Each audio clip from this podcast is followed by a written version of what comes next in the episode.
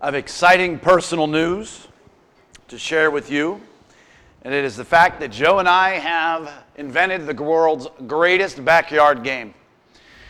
We're calling it house ball. It's kind of like home run derby, but we're using his little league baseball bat that, of course, he used for one season. That there had a few holes drilled in because he was bored and wanted to use the drill. And we use these inflated balls that I bought at Big Lots and it is like the world's greatest home run derby game you could possibly imagine. It's perfect. Over the house, which is possible. Now, mind you, it's a two story house and you're in the lower backyard. That's how this ball goes when you hit it. Uh, that's worth three points. You hit it on the roof, it's two points. Hit it off the wall, it's one point. Um, but one of my favorite things is that if you hit it really hard and you hit the pitcher, the other person, it really hurts but it doesn't hurt you, if that makes sense. You can't cause damage. Like I Charlie Browned him the other day. I mean, shirt goes flying off and everything else, and he was fine. He cried for a little bit, but he was okay. I mean, it was. No, he's a big boy. But I'm very excited. I had always wanted that for that house, and it took his ingenuity and boredom to figure it out, and we finally got it. So it worked out. And the other day, I was late for our, the podcast that we do, Lunchtime in Rome. But I wanted to spend some time with Joe in the backyard playing some house ball. And I was torn. And I've just realized that, you know what? He's 16 years old. He's going into his junior year of high school next year. You know, cats in the cradle, silver spoon. These days are ending soon. He's going to go away, and I'm going to be like, hey, son, how about a game of house ball? And he'll say, Dad, and he won't play. So I made the time. I'm like, you know what? I don't have the time, but let's play. So we did, and I hit the ball over the roof, and so we'd go up and get it, and it, you know, we'd played for a few minutes. And I said, all right, I got to go. He goes, what? I thought I was to get another chance to bat. And I like to do this. I like to sow into his future. And I said, Joe, I want you to remember like 30 years from now, when you have your son and you don't have time for him, but you make time for him. And you spend that time with him and you feel good about yourself. And then he's going to look at you and say, But don't you have more time? And then you're going to feel guilty and like a bad parent and not want to even do anything at all in the first place. And he's like, All right, Dad, whatever. You're going through something here. That's fine. But I went back and he got another at bat. But I love to do that. You know, for even when I'm long gone, I want those haunting memories to come back that we all have of our parents, you know, with the turning off the lights and close the door and close the fridge and all that stuff. It happened again this Friday. We were at Kennywood. And he and I had a moment alone before the day got going. We were at Kennywood and his friends hadn't shown up yet. And I said to him, I said, son, I said, see that woman over there? I said, there's different stages of parenting at Kennywood. I said, see that woman that has the three year old? He goes, yeah, she's lathering her up. I said, that woman, is in for a war. I said, that woman will have no fun this entire day. She might have like one snapshot where she's like, oh, they're having fun. I said, but it's a battle the entire day. And the end of the day will end terribly. I said, that three year old will want to keep going. It will be exhausted. It will be sunburnt. You will not have bought it enough food. It will not have played enough games. You will be a terrible, she will be a terrible parent dragging that little girl out of there. I said, and they will hate each other by the end of this night. I said, That's parenting. I said, But you have to understand, I'm in a different place now. Rachel and I were finally to the point where we let Joe and Bella not only go by themselves, but I left them. I left the park. And I said, Joe, that's a big deal. Don't get me wrong. It's a lot easier. for me, for Rachel, less so. But there's stages of being a parent. And he gets it. It was great. And everybody had a good day. And then at the end of the day, Joe wanted to go home with his cousin and some other people, and they were going to do some stuff. And I said, buddy, uh uh-uh. It's a long day. I said, You've been going at it. It's time to come home with us. And he was disappointed. And as I teach every week, join somebody in their motions. what I wanted to say was, Don't you see what I did for you today? How much money I gave you? I did all this, and you're still not happy? I said that inside. but instead, I just said, Hey, sorry. And isn't it ironic that just like that three year old, now he wasn't happy. But the beauty of it was the next morning we were okay and we talked about it just a little bit. And he had a great day and he was appreciative. And there will be a day when he has a three year old, many years from now. and he will say, Aha. But the love we have for our children is unlike any other love we have. And I love living life with my, with my wife and my kids. And yeah, I've seen some heartache in my day. And I know that Kim, through Reagan's journey, you show up here on a Monday and you see some of the heartache.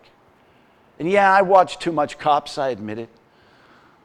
And you see on cops all these parents whose kids are in trouble again, and you go, oh, the heartache.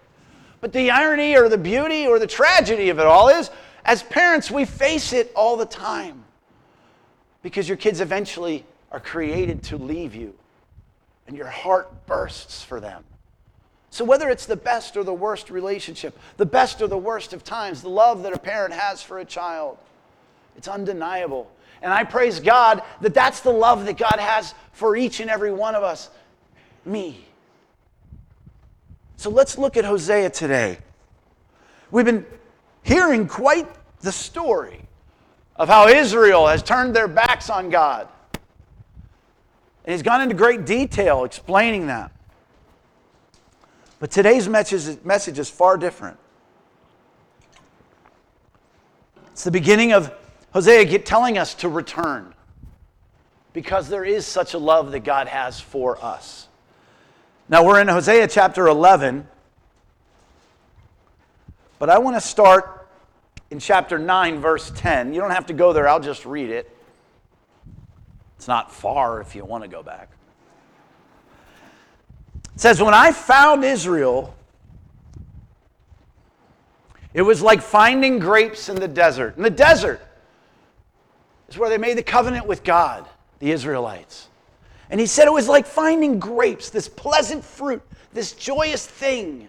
It's what I found in the desert. When I saw your fathers, it was like seeing the early fruit on the fig tree. He's saying his love began all the way back in the desert. Now go to 11. Chapter 11, verse 1. It says, When Israel was a child, I loved him. And out of Egypt I called my son.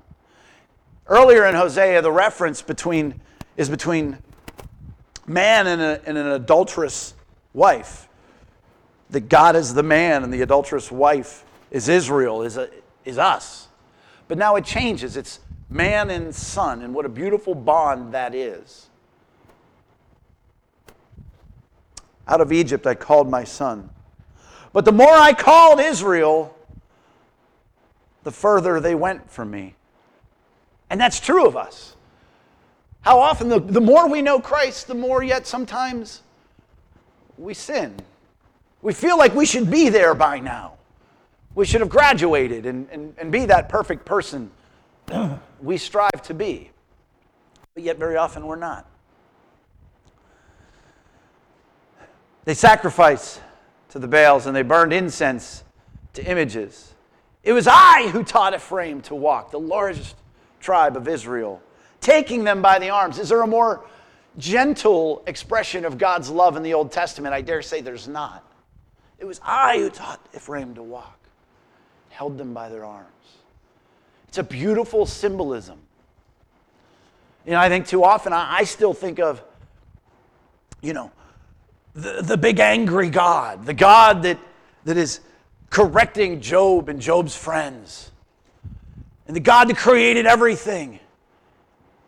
And here is God helping his people walk. What a gentleness.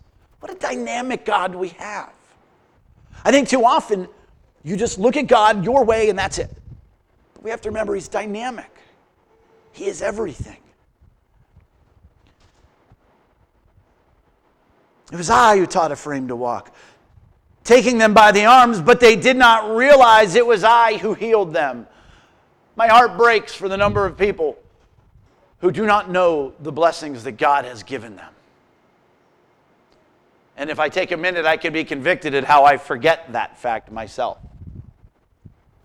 I led them with cords of human kindness, with ties of love. I, I, if you go through the rest of Hosea and all the things we've gone through and the way that Israel has rejected and the ways it kind of reflects upon us, I love this chapter because it's so, so full of God's love for us. I hope you can reside in that love. I hope this message today it washes over you and gives you a sense of perhaps peace that the God of the universe loves you so deeply. I lifted the yoke from their neck and bent down to feed them. Will they not return to Egypt? And will not Assyria rule over them because they refuse to repent? It's, it's amazing. They, they came out of Egypt, they escaped Egypt, and yet their sin is dragging them back. How often have we been released from a sin and yet we go back to it once again? Swords will flash in their cities, will destroy the bars of their gates and put an end to their plans. My people are determined to turn from me. Even if they call to the Most High, He will by no means exalt them. Do you see this almost foreboding knowledge that He has? How He grieves. He's almost pre grieving our rebellion. But then He says something so very interesting. Verse 8 How can I give you up, Ephraim? How can I hand you over, Israel? How can I treat you like Admah? How can I make you like Zeboim? Those are cities that were destroyed with Sodom and Gomorrah. He says, My heart is changed within me, and all my compassion is aroused. Now, I think that could trip you up. My heart is changed. Well, this is God we're talking about. My heart has changed. How does that happen? How does that happen? My heart has changed. Does that mean he was like, ah, I changed my mind? Can we change his mind? Is that why we pray so hard sometimes? I think you can get tripped up in that. But doesn't he know everything that's going to happen? So therefore, if he's omniscient, how can he change his mind when he knows what he. And that's my fear is that we get trapped up in that. Here's the reality My heart is changed within me, and all my compassion is aroused. I will not carry out my fierce anger, nor will I turn and devastate Ephraim. It's God's love that changes his heart. His love for them, his love for you is so great that it would change his heart from wrath to compassion. How does it happen? Why does it happen? I don't know. I'm just so glad that it does. Do you understand? The wrath God could bring upon each and every one of us at any point in time, and yet there is love. So much so that He turns to compassion. A brief aside how dare we not forgive? How dare we hold grudges? How dare we hold people accountable for their transgressions against us? When his very own heart is changed and moved towards compassion. Hate is so ugly and has no place, and yet manifests itself in so many ways. Allow love, God's love, to change your heart where hate has hidden. And will not carry out my fierce anger, nor will I turn and devastate Ephraim. For I am God and not man, the Holy One among you. I will not come in wrath. They will follow the Lord, and he will roar like a lion.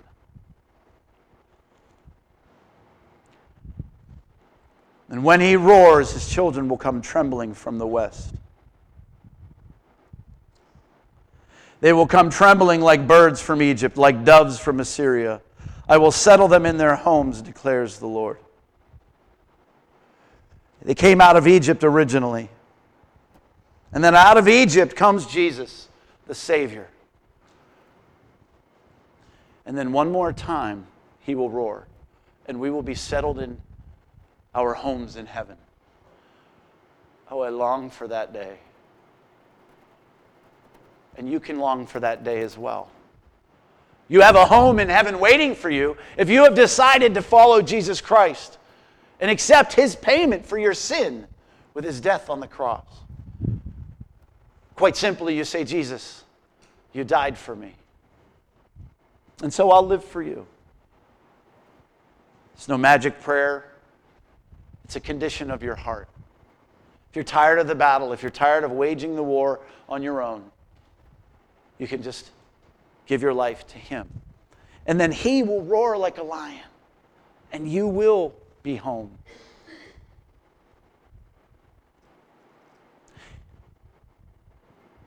I pray that He would move in your hearts. I pray that you would be motivated not out of guilt or obligation, but out of the overflow of His heart to you, that you would overflow and love somebody else. That you would let them know the love that God has for them. I hope you don't have to tell them, I hope you show them. And then they'll ask you. And then you can tell them. But God loves you so much. And He's forgiven you so much. Can't we just go be like Him to all those that He puts in our place? Let's pray. Heavenly Father, your love is so great. Your compassion is abundant. But we would be remiss if we did not confess the ways we've turned our backs to you. And so we do that now. We lament our actions and our behaviors. And we do ask for your forgiveness, but we rejoice in the fact that you welcome us home time and time again. And we look to that day when you do roar like a lion and we get to be in our heavenly dwelling place. But until that time, Lord, through your Holy Spirit, speak to us and guide and direct us where you would have us go, who you would have us love, and how that would look. We're grateful that you would include us in this. And we're grateful for your Son, Jesus, in whose name we pray. Amen.